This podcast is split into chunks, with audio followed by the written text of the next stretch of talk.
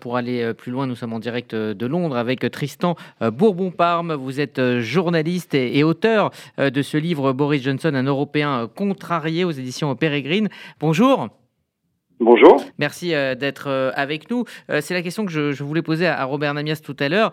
Comment de la, de la force du style, du style Boris Johnson, on est arrivé à, cette, à cette faiblesse finalement?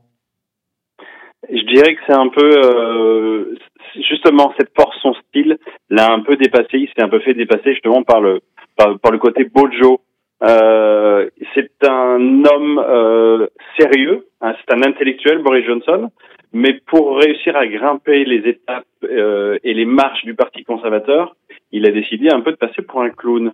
Euh, sauf que autant cela a fonctionné lorsqu'on a des postes euh, qui, qui sont moins prestigieux, cela fonctionne lorsqu'on est maire de Londres et que l'on arrive euh, à déléguer à des, gens très compétentes, mais lorsqu'on devient Premier ministre et qu'on commence à être rattrapé par des histoires de style et de comportement, parce que c'est vraiment, comme l'a expliqué votre correspondante, c'est vraiment ce qu'il fait tomber aujourd'hui plus que sa politique.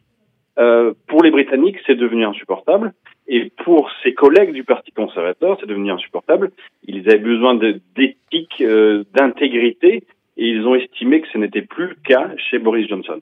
Alors le souci maintenant, c'est qu'au Parti conservateur, il n'y a pas de, visage euh, naturel, euh, de leader naturel qui, se dégage euh, en vue de, le remplacer. Donc il va falloir attendre jusqu'au mois d'octobre. Que va-t-il se passer entre maintenant et le mois d'octobre?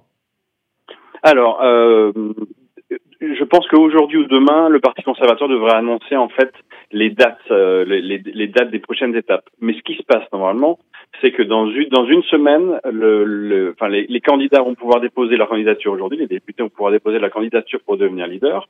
L'élection devrait commencer à partir de la semaine prochaine. Ce sont, dans un premier temps, uniquement les députés conservateurs qui vont euh, éliminer un petit peu les premiers candidats. Lorsqu'il ne restera plus que deux finalistes, euh, ce sera au tour des adhérents du Parti conservateur de voter et de choisir leur futur leader qui deviendra Premier ministre. Euh, Boris Johnson espère que ce soit en octobre, mais jusqu'à présent, en fait, c'est très très contesté. Tous les députés, même si anciens ministres, disent Boris, il faut que tu partes maintenant, il faut que tu quittes maintenant. Tu ne peux pas rester jusqu'en octobre. Ça n'est jamais arrivé, parce que normalement, c'était d'ailleurs le cas avec Theresa May.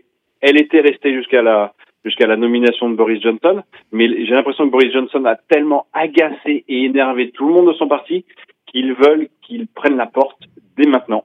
Alors, on l'a entendu euh, se défendre hier. Euh, euh, pourquoi il s'accroche autant au pouvoir? Pourquoi il ne, jette pas l'éponge et effectivement fait ce qu'on lui demande de faire, c'est-à-dire partir?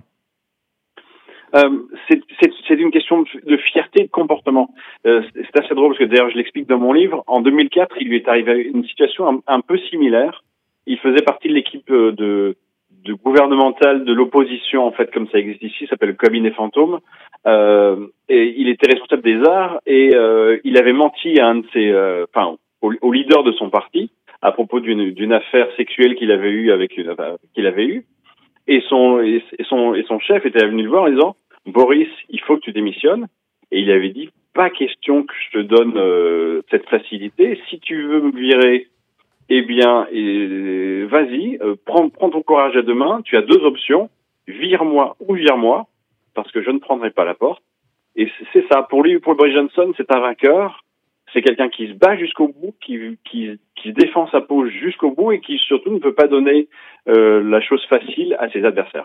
Euh, dans quel contexte se fait cette démission? On parle de crise politique, de crise au sein même de son propre parti, mais est-ce que le Royaume-Uni aujourd'hui va bien? Le Royaume-Uni va moins mal que ce que les gens le disent. Le Brexit n'est pas une catastrophe économique euh, euh, fondamentale comme je l'entends un peu partout.